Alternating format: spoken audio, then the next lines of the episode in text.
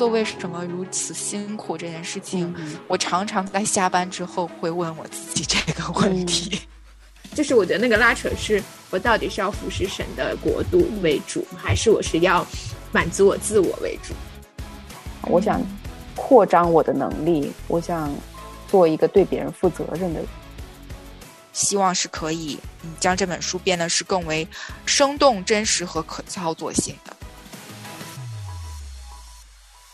大家好，欢迎大家来到不孤单地球。我们今天呢要开始一个新的话题的系列，然后这个系列呢名字就很朴实简单，也非常的符合我们这个想要聊的这个话题。那这个题目呢就叫做工作的意义。其实这是一个读书的系列啦。那这个系列我们其实选了一本书，这个书名也叫做《工作的意义》，邀请到不孤单的小伙伴们，然后加入到我们这样的一次读书分享，一起去寻求、寻找神在工作当中所放下的心意到底是什么样子的。所以呢，欢迎大家来到我们这个系列。在这个这个机会里面呢，如果大家有兴趣跟我们一起读这本书呢，节目的信息栏里面会把这个书的名字的啊，还有作者啊都会打出来。如果大家有兴趣的话，也可以跟我们一起来读。那其实今天呢，我们主要的是想给这个系列开一个序幕哈，拉个幕出来。所以呢，啊，首先我们先邀请出来我们今天的嘉宾吧。第一位就是。我本人，乐言自己呢，其实是从事的是跟客户打交道的一个工作，title 呢是叫做 Key Account Manager，Key Account Specialist，听起来感觉很高级，但其实就是做一些很琐碎的一些很多就是操心的事情啊。我在这个岗位上，其实前前后后大概也有大概也有四年的时间了。啊，也换过不同的 position，但做的事情差不多。那我之前呢是在啊实验室上班，在实验室做化学实验检测，大概有一段时间，基本上就是做一些 quality control 啊这些这些相关的工作。那其实我自己对我现在的这份工作呢，有喜欢它的地方，也有不太喜欢它的地方。我喜欢他的地方呢，就是其实他可以跟不同的人打交道，然后可以去帮助到不同的公司，帮他们去完成他们需要完成的目标。那不太喜欢的地方呢，就是跟人打交道的时候问题就会很多，跟人之间的呀，还有一些事情上的太多，你知道吗？就是有做不完的事情的感觉，就是觉得下了班，然后感觉没有办法把。一天完成的任务完成，还有一个我不喜欢的地方，我觉得也是我很想就是从这本书当中所寻找到的一个答案，就是说像我这种做的是 small potato、mini potato 的工作，我这种工作其实我说白了，其实最大的意义哈，工作我觉得最大意义就是给公司挣钱。有我这样的小兵小夏小谢，然后可以去勤勤恳恳的工作，解决客户的问题。于是乎，客户 就开心了，然后他就可以给我们公司就是业务嘛，然后就可以让我们公司盈利嘛。这是我觉得，就是说我每天工作，我脑子里面我觉得啊，我这个客户处理好了，那公司就会正常的运行。我觉得这是我找到的在这个工作当中所最直接的一个意义。所以，我其实很多时候我就觉得我的工作可能没有太多其他的意义，没有太多可以让我联想、联系到的这种意义。对，所以我也是在找说，到底像这种好像没有很直接的，好像上帝这种特殊的一些工作，可以直接帮助到人的一些工作，像我这样不是很直接的工作，到底上帝的心意在哪里？这也是我很想找到的一个答案。对。那我就下面隆重的请出两位嘉宾吧。我们先邀请 Jane 出场。Hello，大家好，Jane。我从事的是医疗的行业，然后我是在做助产师的工作，然后做这个工作已经有应该今年是第七年吧，从毕业到现在。嗯，那在这七年的当中，其实一开始的三年半到三年半的时间是可以说是 full time，就是全职的工作。然后我有在医院是被雇的状态过，也有在嗯自雇的，后来出来自己做，然后和其他助产师们有诊所，然后自己去经营这样子。然后在后面的七年的这后面这半段呢，我有点。变成了半工作半读书，因为其实中间我有回去再去读书，然后读去读医学，然后嗯，所以就是因为要去其他国家读书，所以我的工作上就是有一个暂停，但是又因为疫情呢，又回来到我呃所在的国家，就又可以同一时间上网课，然后同一时间做少量的工作。那其实我是很喜欢这个工作的，喜欢是我本身喜欢它的性质。其实从小到大我就知道我想要。我唯一感兴趣的吧，可能就是健康相关的事情。可能一开始我其实完全不知道助产师这个职业的，所以想的是哦，我想要当的是医生，我想学的是医。后来呢，在整个求学过程当中跌跌撞撞的，然后当然很不容易。然后就是觉得，那我一开始从本科的话，我没有办法直接去读这个，那我就看有什么其他的，我可以仍然是我觉得我做得来的，然后我也愿意去做的。所以呃，误打误撞吧，然后就是。找到了这样的一个专业，然后去学习，在越学习的时候。我其实是越来越喜欢，我觉得我是一个很喜欢实际去操作的，要有很多的那个实践的这样的部分。然后我学的东西，我觉得是未来我会用的。所以其实有的时候我还蛮钦佩那些大学本科专业可能学的完全跟你工作不相关，然后仍然你做那个工作也可以做得很厉害。所以我觉得哇，太厉害！对，所以这个专业从头到开始学，然后一直到工作，就是很喜欢。但是因为助产士的工作呢，孕妇们要生孩子的话呢，她没有办法说哦，我提前这个时间我就。这个点生，当然那是择期剖腹产的时候可能，但大部分情况都是 on call 的，所以二十四小时 on call，没还没白天没黑夜的，逐渐其实身体上确实会受不了。当你休息不好的时候，你精神就受不了，然后就会开始觉得啊，这真的是我想要做的吗？然后就是或者是说，有的时候因为可能从被雇到自雇的话，就变成说你其实是可以去控制你的工作量，然后可能很多人都说我都好希望可以做自雇，但是做了自雇，我心里又觉得那我。未来的那个就是工作的职业发展又能是什么呢？随着有这些的呃心理的想法，还有内心的那个小火苗，对于学医医的小火苗没有灭，所以我就又选择中间去读书。但是现在又边读书边工作，我又觉得啊，真的我还是很喜欢这个工作的。可能是因为我上网课没有办法去医院实习，所以我觉得我很珍惜现在有工作的经验，让我还可以回到医院有这个实际操作。所以。喜欢也不喜欢，对。然后我觉得通过这次的咱们的讨论的系列读这本书，其实从一开始就是读到那个序言里面的时候，他讲到关于 vocation，就是对于职业这一词，它的词根是来自于说拉丁文的呼召，就是从一开始我记得有一个前辈，就助产师的一个前辈，他就有讨论过这个事情，就是你选择去做这个职业，其实它不仅仅只是一份工作，它不仅仅只是一份职业，它真的是。你愿不愿意去付出去照顾这些需要的人？然后 midwife 本身英文的话，它是是 mid 的部分，拉丁文是 with，然后 wife 就是 woman，就是它实实际上你就是要一个陪同，一个一个与女性，然后与这个孕妇，然后后来她成为人母这样的一个陪同的一个合作关系。对，所以其实对于这个呼召这个方面，我觉得从一开始就有一个蛮深刻，或者说我自自己也希望我的工作是这样的，不仅仅是说一个赚钱的方式，或我有一个事儿干。但是对于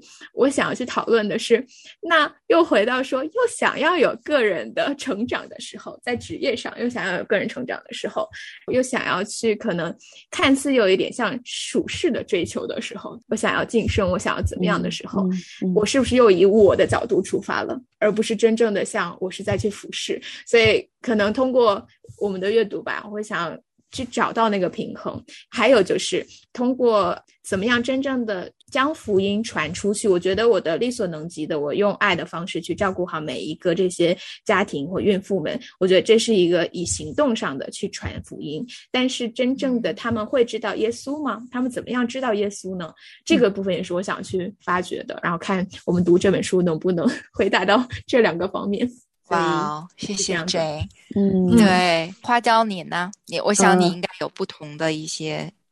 经历和感受。对对对，我感觉我的经历就比较复杂一点。呃，我我自己的话呢，嗯，本科是学经济学的，啊，然后我我实习的时候，当时有在银行实习，然后我就不太喜欢，我觉得很枯燥无聊。然后呵呵 我中间有去超市打过工，帮忙整理货架呀，然后去打标签啊，然后去去设计一些海报啊什么的，我就自己特别 喜欢。在家人和其他人看来，就是觉得这样的工作就是工资比较少，好像也很低廉，就是好像配不上我这个所谓的名牌大学的这个经济学，好像很高的这种地位的这种感觉。也因为这个工作的原因，然后我爸爸跟我的关系就也是崩溃了。后来我才信得主。呃，后来神是带领我找到一个非常非常奇妙的一个工作。我当时其实我投过的简历，我跟你们讲，有游戏公司的客服，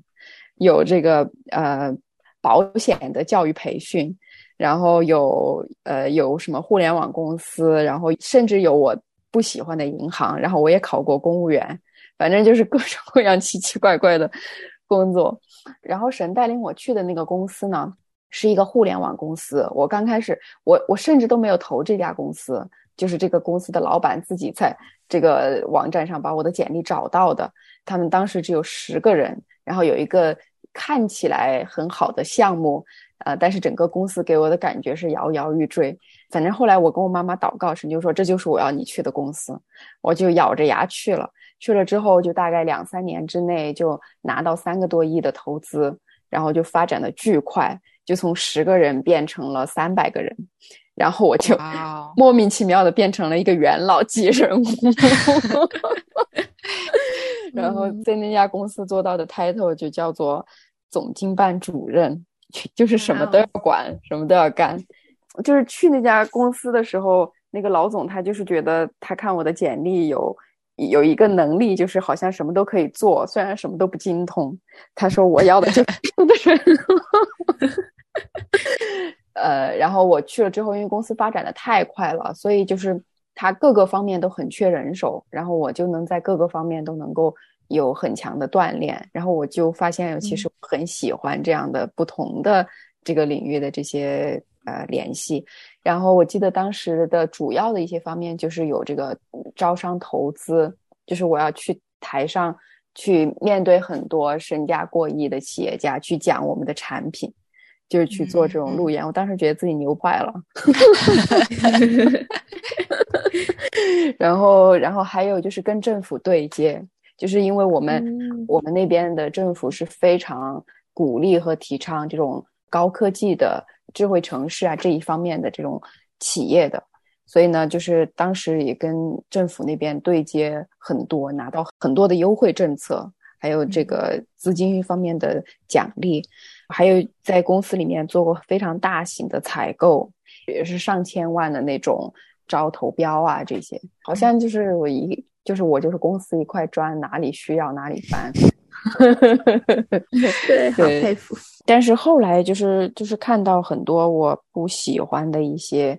啊事情在公司里面发生，然后随着公司的扩大，人员也越来越多，然后我我就看见很多人性里面的罪的东西带出来，自己呢也是对我自己的规划也特别迷茫，就像刚才郑说的那样，就是我觉得我其实自己本身对互联网这个行业。并不是特别的感兴趣，就是我我自己没事儿的时候，我都想去钻研那种。我我感觉我在互联网这方面我没有这样的热情，然后我就问我自己，我是否一生都要在这个行业里面扎根呢？我在这里工作的意义是什么？我有的时候被迫说的那些我不想说的话，不想做的事儿，那些不想行的那些处事的为人的方式，我如果继续在这个行业里面，我是否还要继续这样坚持？嗯，所以就是有很多的困惑，反正当时就觉得自己其实很想去换一个行业或者继续读书，就像 Jane 说的，就是那个心里有那个小火苗。我当时的小火苗就是我很想出国读书，但是我不知道该读什么专业。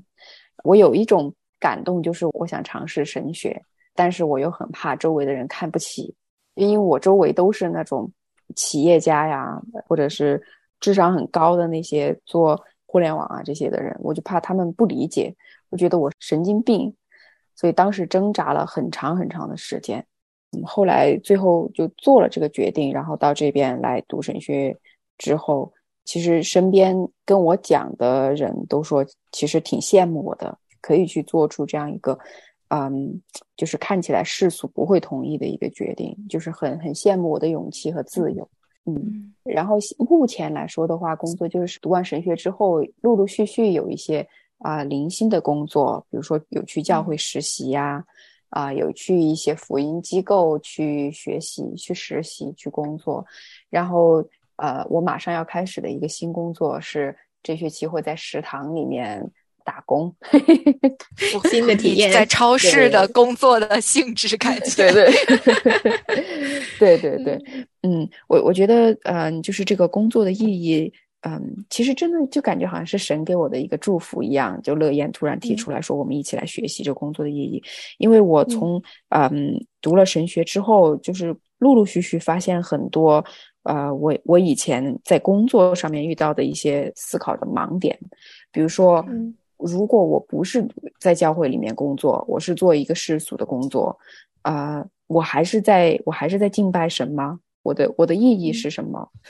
我在神学院里面遇见很多的人，他们自己本身都是在做世俗的工作，然后然后兼职啊做牧师，兼职在教会里面服侍。他们的很多工作的体验或者是见证，给我很大的触动。比如说，我这学期遇到一个我们同课的女生，她是跟她的丈夫一起在做那个花园里面的建筑，就是她是铺地板啊这种。铺石板路，他就跟我讲啊，他其实他的工作雇佣了很多有吸毒经历的人，因为这些人一般是在这个工作岗位上是不会有人聘用他们的，然后所以他把这个当做是一个他在神面前的侍奉，他希望可以用给这些人提供岗位来祝福到这些人。他跟我说起这个，其实是因为那一个星期连续两个他的员工死于重新吸毒。那一个星期，他的整个的心情都非常的抑郁，非常痛苦，就是他不愿意看到他的员工经历这样的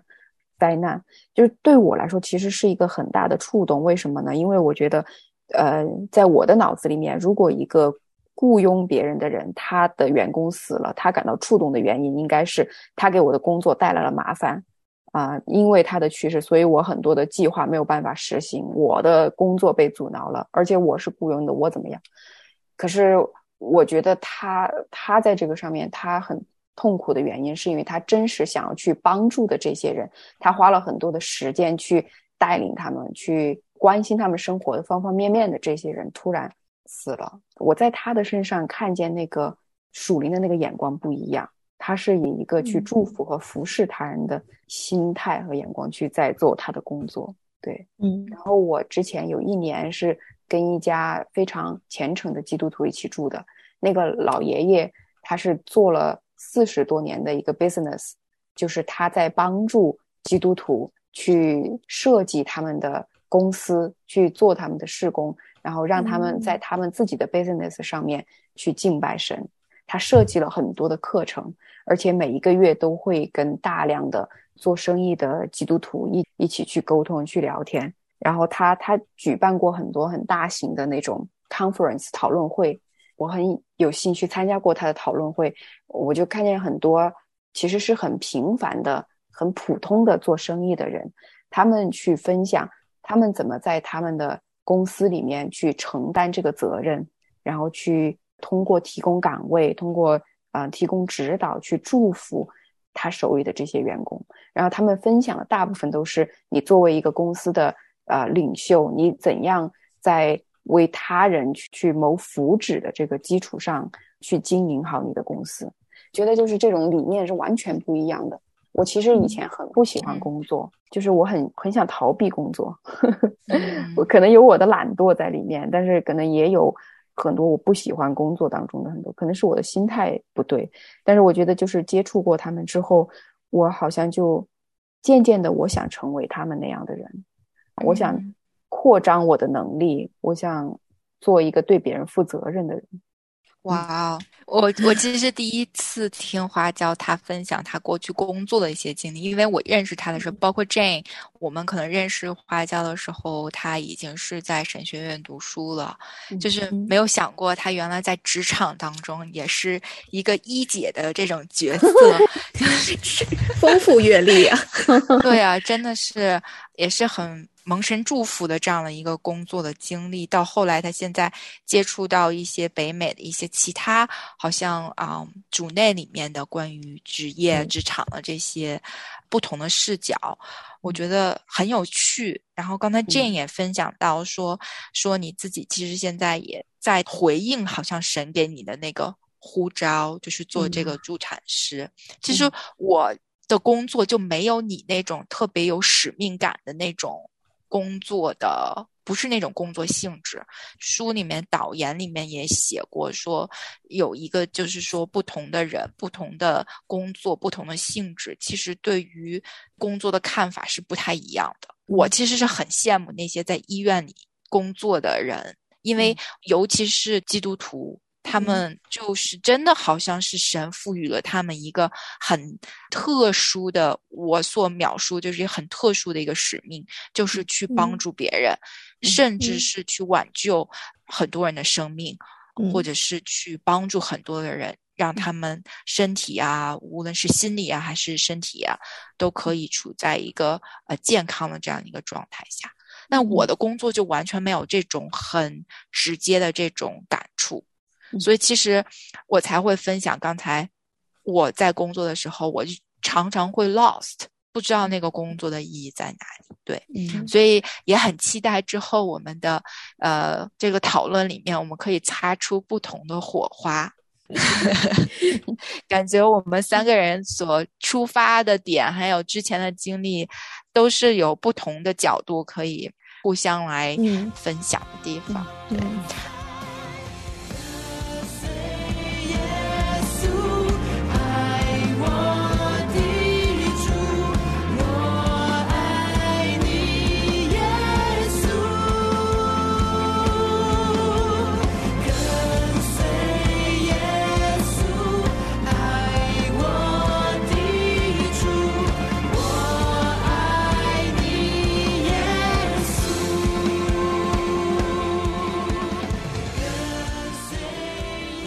那其实我也想说，借着这个拉开序幕的机会，也给听众们简单介绍一下我们所在读的这本书。其实这本书它中文叫做《工作的意义》，然后它的作者其实有两位，我不知道你们有没有注意到，一位很有名，然后一位对。就相对不太有名。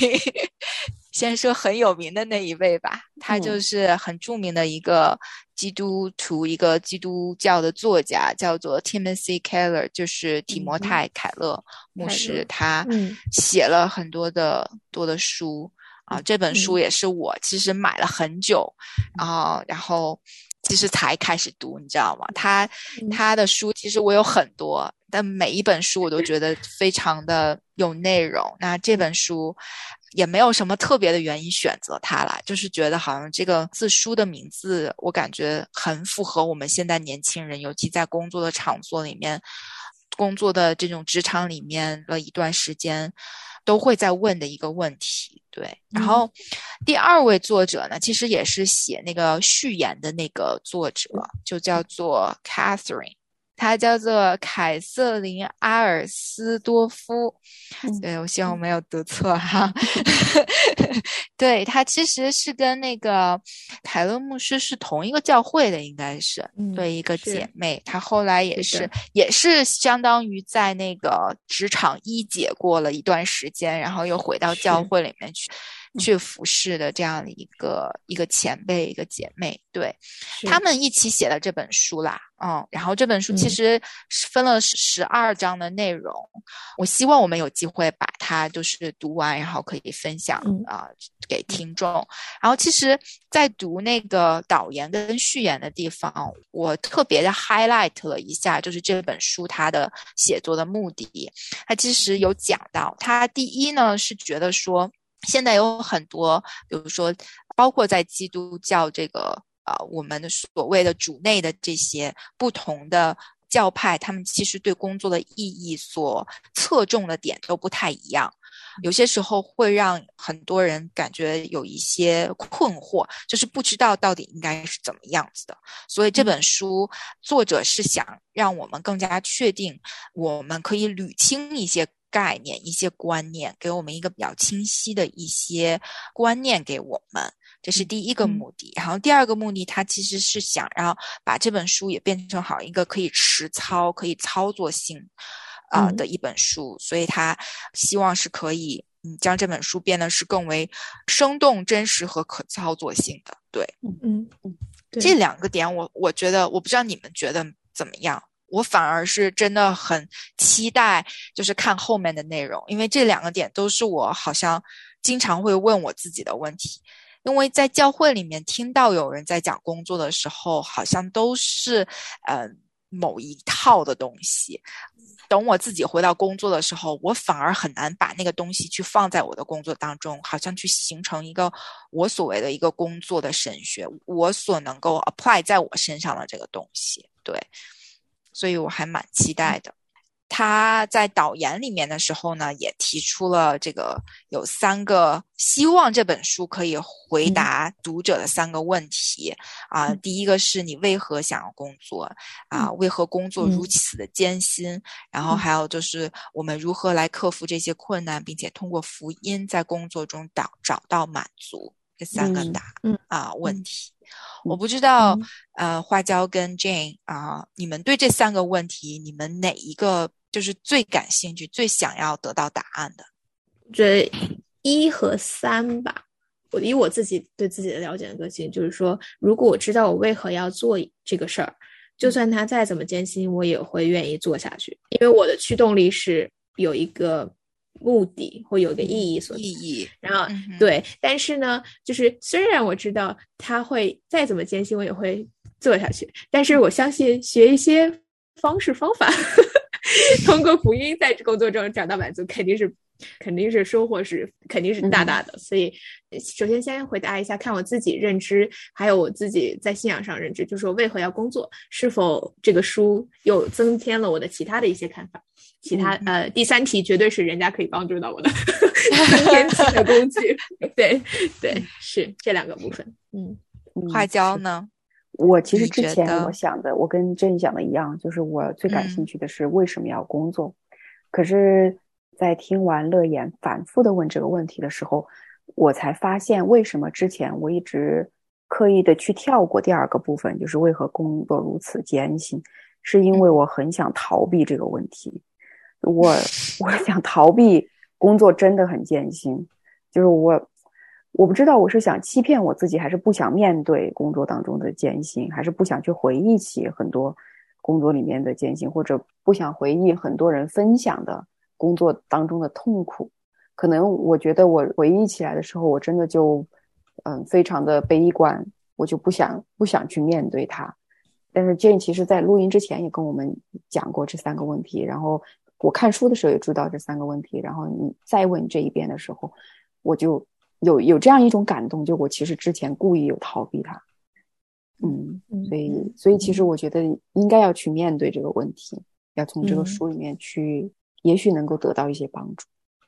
我觉得对于乐言来讲，我最想问的问题就是第二个问题。嗯嗯，我可能还达不到那第四，我可能慢走的比较慢，比较累，所以我就是对于工作为什么如此辛苦这件事情，我常常在下班之后会问我自己这个问题。嗯，因为嗯，这个有一种感觉，就是好像。我也换了不同的工作了嘛，那换的开始新的工作，就觉得自己打满了鸡血，要大干一场。然后可能到了大概半年是一年左右的时间的时候，我就觉得好像这个工作对我来说没有挑战性，然后反而都是一些比较重复，然后呃一些问题，我这种 small potato 我都解决不了，可是我还是要每天去面对，然后就是很多事情感觉。自己着急也没有用，也没有办法处理，也没有办法帮助什么。然后每天就在这种比较所谓的没有什么正能量的环境当中去去上八个小时的班，我就觉得很累。就是那种累，是那种心理上有各种有一种负担的那种累。就是他会隐隐约约的，好像有一个砝码似的，就是不断的往上加那个看不到的一个砝码，就觉得这个工作你越做越累，越做越累的那种感觉。对，我觉得也可能是因为我，我其实对工作我是蛮有责任心的一个人，就是越有责任心，可能就会越对这种沉重感会比较敏感一点。对，就是非常认真。工作也很认真，生活也很认真，所以有的时候会很沉重，感觉就想说负担会很大。对，所以希望真的是在后面读这本书的时候，可以能够找到一些答案。对，那我们大概还有一点点时间，我就是想跟二位嘉宾借着这个机会讨论一下，就是在导言里面，我不知道你们有没有看到，其实，呃，一半的篇幅都在写那个关于托尔金，他讲述了一个小故事，叫做《尼格尔的叶子》。嗯，这个故事我读完之后，我觉得哇。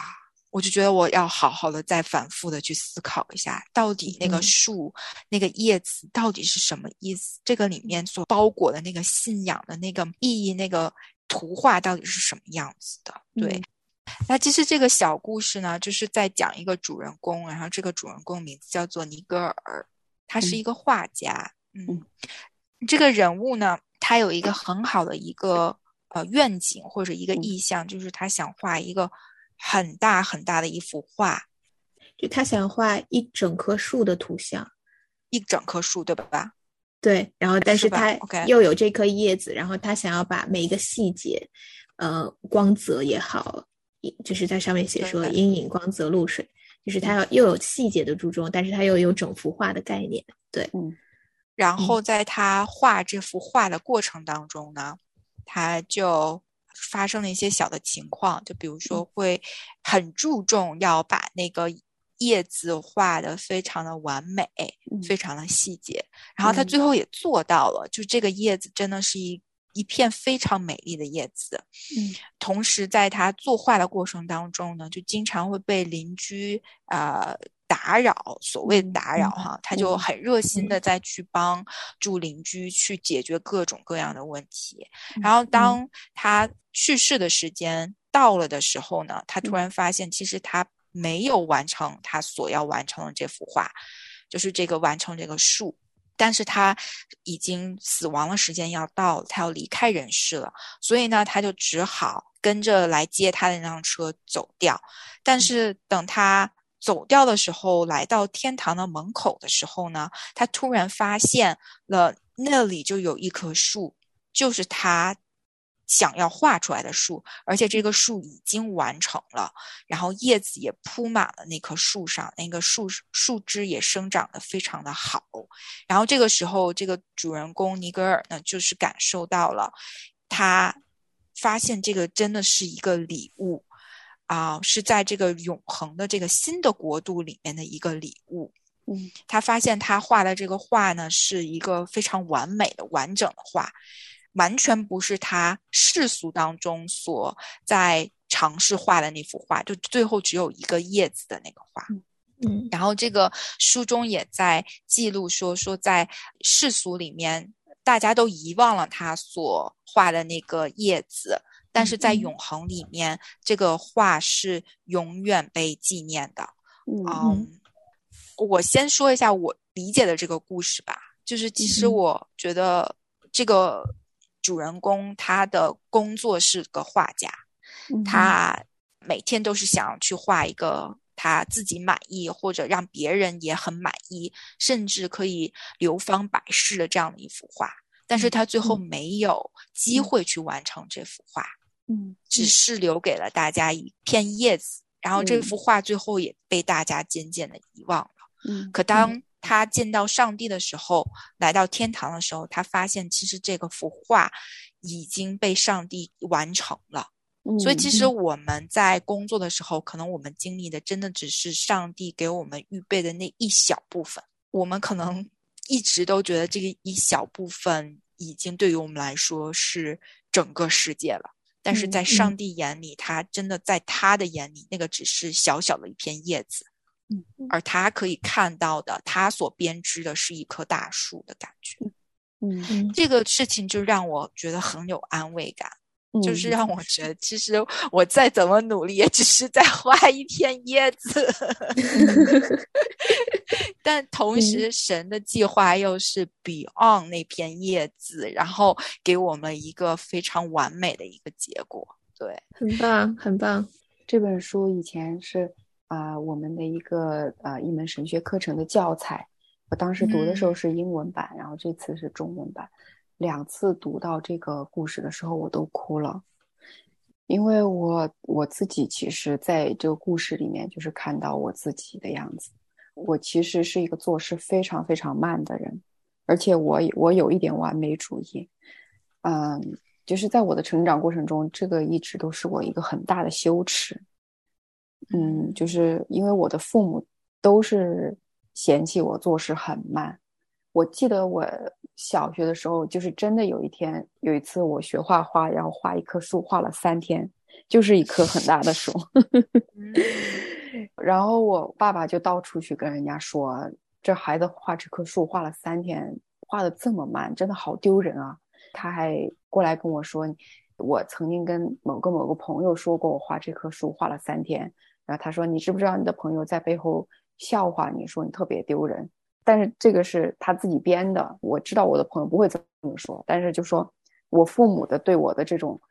期待，就我做事快这些期待，我我满足不了他们的期待。我也一直觉得我是个很差劲的人，然后我也觉得我很多的方面我很想去达到某一个程度，但是我中我很多的努力我都达不到。包括我我学神学的时候，很多时候我都因为我的英文听不懂，我我做的事情很有限，我的我的智慧很有限，我的能力很有限，我都觉得特别的羞耻，就是很痛苦。然后我读到尼格尔，他终其一生就画了那么一片叶子，然后在他坐上死亡的列车去驶向上帝所在的地方的时候。就是那两个声音，一个公益的声音跟他说：“你浪费了很多的时间，你就画那么一片叶子。”但是我读到下一个声音，就是那个怜悯对他说：“嗯，他他花了很多时间去帮助他的邻舍，这个是特别受上帝赞赏的。而且我当我读到就是上帝奖赏他那一棵树就在那个地方。”而且我读到那个描绘的那个细节，就是那棵树那个微风吹动着每一片叶子，然后那个阳光照在那个树上那么鲜活，哪怕是他真的完成了这棵树都达不到的这样一个程度。嗯，我我就觉得，我我读到那儿的时候，我每次都会哭。就是我觉得我们的画笔在我们的手下，可能真的只能达到那么一点点的程度，无论是完成度也好，它的。精细度也好，还是它的完美的程度也好，就是在上帝那里随便一挥，就是一个完全不同的 level，那那么美，那么鲜活。我我觉得就是好像在我看来特别羞耻的事情，我做不完的事情，好像在上帝那里他会奖赏我把那个事情做完，而且那个本身就是他计划的一部分，哪怕我就是传福音，我只能传一两个人。但是在上帝他那个传福音的那个伟大的计划里面，就是我这一两片叶子，就是他那一棵树上面的不可缺少的叶子，而且他会把他的那棵树变得那么美。他奖赏我就真的拥有那一棵树，真的看见那一棵树。我我觉得那个真的是一个特别大的安慰。就就像乐言说的，就是所有的羞耻都被上帝给化掉了，融化了。嗯。就是我拥有它整个的荣耀，虽然我能做到的只有那么少。我很喜欢你把这个故事延伸到传福音。其实，像 Jane 之前也就是分享过，他很想在职场里面去有这样传福音的机会。那有些时候我们会觉得很没有果效，给一个人传，或者说传了十个人，没一个人会来教会，或者跟着我们一起去。愿意去信主，我们就很有挫败感，我们就觉得好像这棵树上没有叶子了，或这棵树上少了我们的叶子。但其实好像这个叶子好像也是神赐给我们的一个礼物啊，一切都是从神而来的。那这两颗叶子，我们愿意把它画上去，我觉得就是神想要给我们的一个祝福。那剩下那棵树其实就已经是在神的那个计划当中。就每每我想到这个时候，我就有一种特别强大一种踏实感。我就觉得，不论我在工作上到底我成就有多大，或者甚至我失败有多少，我觉得都没有办法改变神啊本来的那个计划。嗯，我觉得那个计划是永恒的，而那个计划是很好的。我觉得这个时候我就会觉得我更加有勇气的来去寻找答案，或者是去质问上帝，或者质问我自己。那工作到底意义在哪里？工作为什么这么累？我们在工作上怎样去跟信仰结合？当我在问这些问题的时候。就可能更更融洽了一些，就不会觉得好像哦，因为我们是基督徒，所以就工作的时候我们就要成为什么榜样榜样，然后就 会觉得好像本来就已经很累了，嗯。啊，现在就感觉另外一块大石头就加在身上，就少了很多这种压力感，反而是觉得说，真的神他把我们放在工作里面那个意义到底是什么，就很想去。挖掘出来，很想去闹懂的感觉。嗯，其实读到这个故事的时候，可能从情感上没有那么多的丰富的这种感触吧，但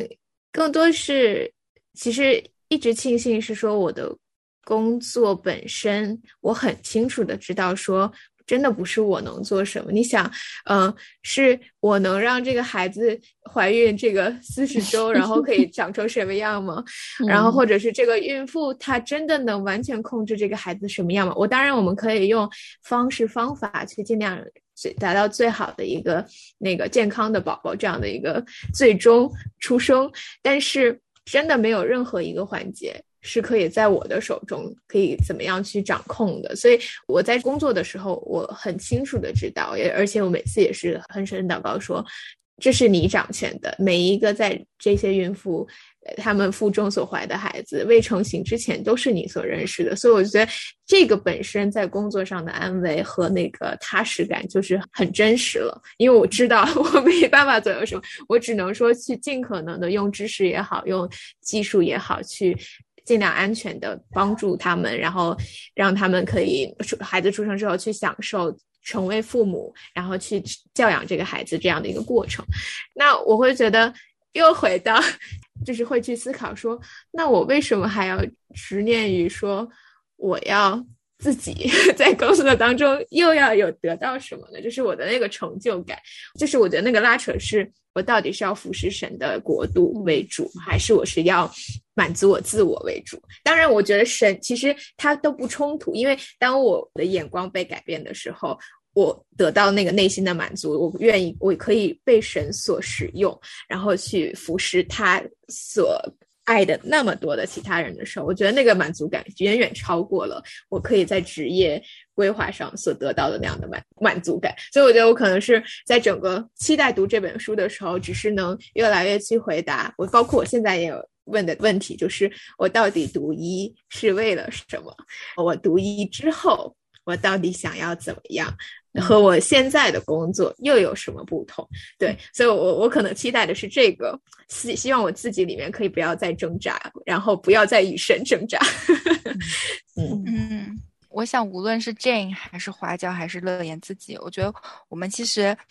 都在读同样一本书，但其实我们想要寻找的答案，或者是我们心中的挣扎，也是各有不同的。所以，我想说。对这个话题感兴趣的听众，如果你们也在职场当中有各样的挣扎，或者你们可能也在寻找工作的意义，不妨你也来分享给我们，可以给我们留言。如果看到你的留言，我们可能也会在后面的一些一系列的这个呃节目里面。可能和也愿意以这样的方式跟听众们去互动。那啊，关于这本书的一些内容呢，我想我们就是后期的制作的小伙伴 会给大家 post 出来。如果你感兴趣跟我们一起读这本书的话，也欢迎你一起来读。好，我们就时间差不多，今天真的是只是聊了个这个前言，都 可以聊这么多内容出来，我们真的是。太多这个职场上的心得和这种体会啊，去拿出来跟大家一起来分享，一起来共勉，一起来成长。也很期待下一次跟 Jane 跟花椒的进一步的去在这个话题上的讨论。那就跟听众朋友们说再见啦。嗯嗯，好，下期见，拜拜，拜拜。